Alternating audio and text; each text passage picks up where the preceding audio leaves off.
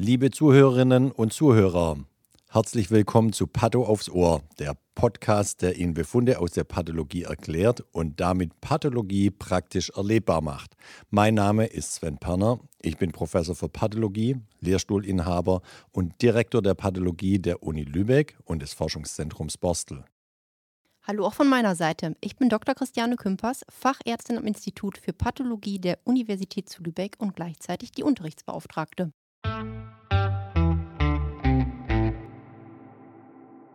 Hallo zusammen zu Folge 2 unseres Podcasts. Nochmal zum Themenkomplex Anpassungsreaktionen am Beispiel des Myokards heute. Ähm, äh, unser heutiger Fall erreichte uns aus der Klinik für Herz- und thorakale Gefäßchirurgie aus dem eigenen Haus von einem Mann geboren 1963. Charlotte, möchtest du mal anfangen, den Fall vorzustellen, mit welcher Fragestellung und dia mhm. klinischen Diagnose der ankam? Mhm. Also, es fängt äh, ganz gut an. Erstmal mit der Angabe DCM, Großbuchstaben abgekürzt DCM, Frage nach Ischämie, Myokarditis und Fibrose. Jetzt ist das ja so eine Sache mit den Abkürzungen. Ja, ja. Abkürzungen sind für uns immer schwierig. Ähm, genau, zumal wir ja aus jedem Fachbereich alles bekommen und äh, dementsprechend, hm, wenn man halt nur in Anführungsstrichen Urologe ist oder nur Herzchirurg, dann kennt man so seine Abkürzung, aber wir haben halt alle Abkürzungen aus allen Fachbereichen. Also in dem Fall habe ich es mir jetzt im Laufe der Jahre angeeignet. DCM heißt in dem Fall dilatative Kardiomyopathie. Ach Gott, da wäre ich auch jetzt nicht drauf gekommen. Ja, ja. Okay. Gut, und die fragen relativ viel. Also Ischämie, Myokarditis oder Fibrose. Ähm, und es kommt aus der Herzchirurgie und sie schicken eben Gewebe vom Herzapex ein und relativ viel. Das wundert mich eigentlich immer, immer wieder, wie viel man so aus dem Herzen rausholt. Nämlich mehrere Myokardexcisate von insgesamt 3,5 cm Durchmesser. Und der makroskopische Eindruck sagt schon, dass man äh, sieht, dass die einerseits von Perikard und einerseits von Endokard überkleidet sind. Ähm, und wie gesagt, 3,5 cm finde ich schon relativ groß für so ein Herz. Jetzt ähm, überspringe ich auch einmal den mikroskopischen Befund und gehe direkt einmal in die Begutachtung über.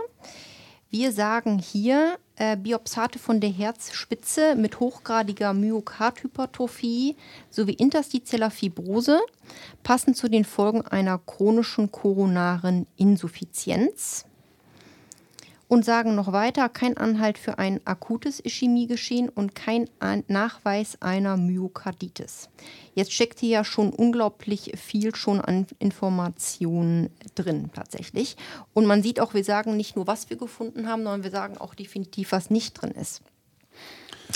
Also, wenn wir mal mal gucken, die hochgradige Myokardhypertrophie. Die Hypertrophie ist ja ein ganz äh, wichtiger Begriff der Anpassungsreaktionen. Mhm. Ja. Er sagt nämlich eine Organvergrößerung dadurch, dass die Zellen sich vergrößern. Genau, und nicht die Zellen sich vermehren äh, im Ab in der Abgrenzung zur Hyperplasie. Genau. Und das ist ja auch logisch äh, beim Herz. Das Herz gehört ja zum stabilen Gewebe und kann sich eben nicht erneuern. Das Herz hat nur Zugriff auf die Kardiomyozyten, die von Anfang an da sind. Und wenn die eben kaputt äh, gehen, gibt es auch keinen Ersatz durch neue Zellen. Dementsprechend auch bei einer Stresssituation, einem Stimulus von außen, der eben eine Leistungssteigerung erfordert, müssen die Myozyten hypertrophieren, weil es keine andere Möglichkeit gibt. So, wie sehen jetzt äh, hypertrophierte Myozyten aus? Da schauen wir mal in den mikroskopischen Befund. Und da steht Myokard mit verbreiterten Muskelfaserzügen und vergrößerten hyperchromatischen Zellkernen der Kardiomyozyten. Das Myokard teils kräftiger, teils weniger kräftig angefärbt, jedoch ohne Zellkernverlust. Also das beschreibt hier schon mal alles, was die Charlotte gerade erklärt hat zur Hypertrophie. Und dieser letzte Satz ohne äh, Zellkernverlust, also ohne, das ist ein Hinweis äh, auf eine Ischämie. Dann geht es weiter, das Myokard teils kräftiger, teils weniger kräftig angefärbt. Das habe ich gerade gelesen. Ich muss eine Zeile weiter runter. Interstitiell arealweise immer wieder fibrosierte Areale. subendokardial ebenfalls eine Fibrosezone, Endokard dadurch verbreitert. Das sind die Zeichen der Fibrose. Dann wissen wir, ähm, eine Fibrose entsteht bei einer chronischen Ischämie. Und hier kommt alles zusammen auf einmal. Die Hypertrophie entsteht durch eine, einen, äh, äh eine äh, größeren äh, Widerstand im Kreislaufsystem und durch die Hypertrophie kommt auch weniger Blut in die inneren Schichten des Herzens.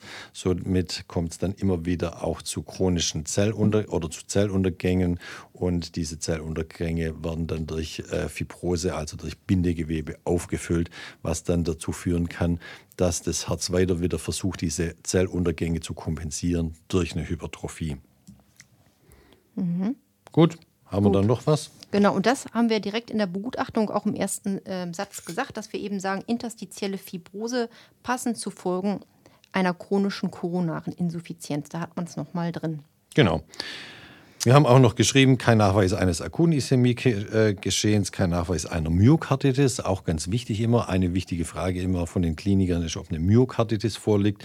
Das haben wir hier nicht. Dann haben wir noch einen Kommentar gesetzt. Zum Ausschluss bzw. Nachweis von Amyloid wird die Kongo-Färbung wiederholt.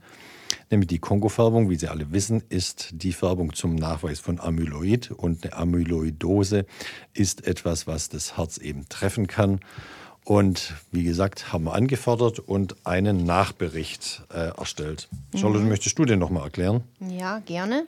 Ähm, also das mit dem Amyloid haben wir auch gemacht, eben wegen dieser Fibrose, die man gesehen hat, weil man da nicht immer sagen kann, ist das eine ganz normale Fibrose, die einfach dadurch entsteht im Rahmen dieser chronischen koronaren Insuffizienz oder ist da extrazellulär eben das Amyloid ausgefallen? Das kann ja mal sehr ähnlich aussehen. Und bevor man sich da sozusagen vertut, macht es Sinn, sich da noch einmal zu vergewissern. In dem Fall wurde die Kongo-Färbung wiederholt, weil sie initial nicht funktioniert mhm. hatte. Und in der Wiederholung funktioniert jetzt alles. Und wir sehen da aber kein Amyloid. Und zwar machen wir da was Besonderes. Äh, Kongo ist einmal eine Färbung. Wenn man ähm, Gewebe anguckt, das Amyloid zeigt, und das würde man dann in der Kongo-Färbung angucken, würde man das schon so richtig schön knautschig, relativ knallerot-orange äh, so sehen. Mhm. Das leuchtet so richtig schön ein an. Und dann würde man aber immer noch einmal polarisieren. Und in der Polarisation wird dieses Amyloid jetzt nämlich leuchtend schimmernd grün, das typische Granny Smith Apfelgrün, nämlich. Mhm, das muss genau. man immer zusammen machen. Aber nur das Granny Smith Grün gilt, kein anderes Grün, ist klar. Auf jeden Fall fällt das in diesem Fall negativ aus. Das heißt, es bleibt dabei, was wir schon initial gesagt hatten. Wenn ich dann nochmal in den Befund reinschaue, was wir initial sonst noch gleich an Untersuchungen gemacht haben, neben natürlich unserer Standardfärbung HE, haben wir noch eine EVG, eine Elastika von Gießenfärbung gemacht. Da stellen sich eben die Bindegewebszüge gut dar und eine Eisenfärbung. Damit könnten wir nämlich ältere Blutungen in Form von Hämosiderie nachweisen. Äh, Blutungen haben wir hier nicht gefunden. Somit bleibt es zum Schluss bei der Begutachtung Biopsate von der Herzspitze. Wie gesagt, die Biopsate sind ganz schön groß, aber so ein hypertrophes Herz kann auch wirklich sehr groß werden. Äh, über 650, 750 Gramm kann das groß werden. Also Biopsate von Herzspitze mit hochgradiger Myokardhypertrophie sowie interstitieller Fibrose, passend zu Folgen einer chronischen koronaren Insuffizienz. Kein Nachweis auf ein akutes Ischämie-Geschehen, kein Nachweis nach Myokarditis, kein Nachweis von Amyloid Amyloid. Und wie immer, auch wenn es extrem selten ist, Malignome des Herzens, steht zum Schluss wieder hier kein Anhalt für Malignität.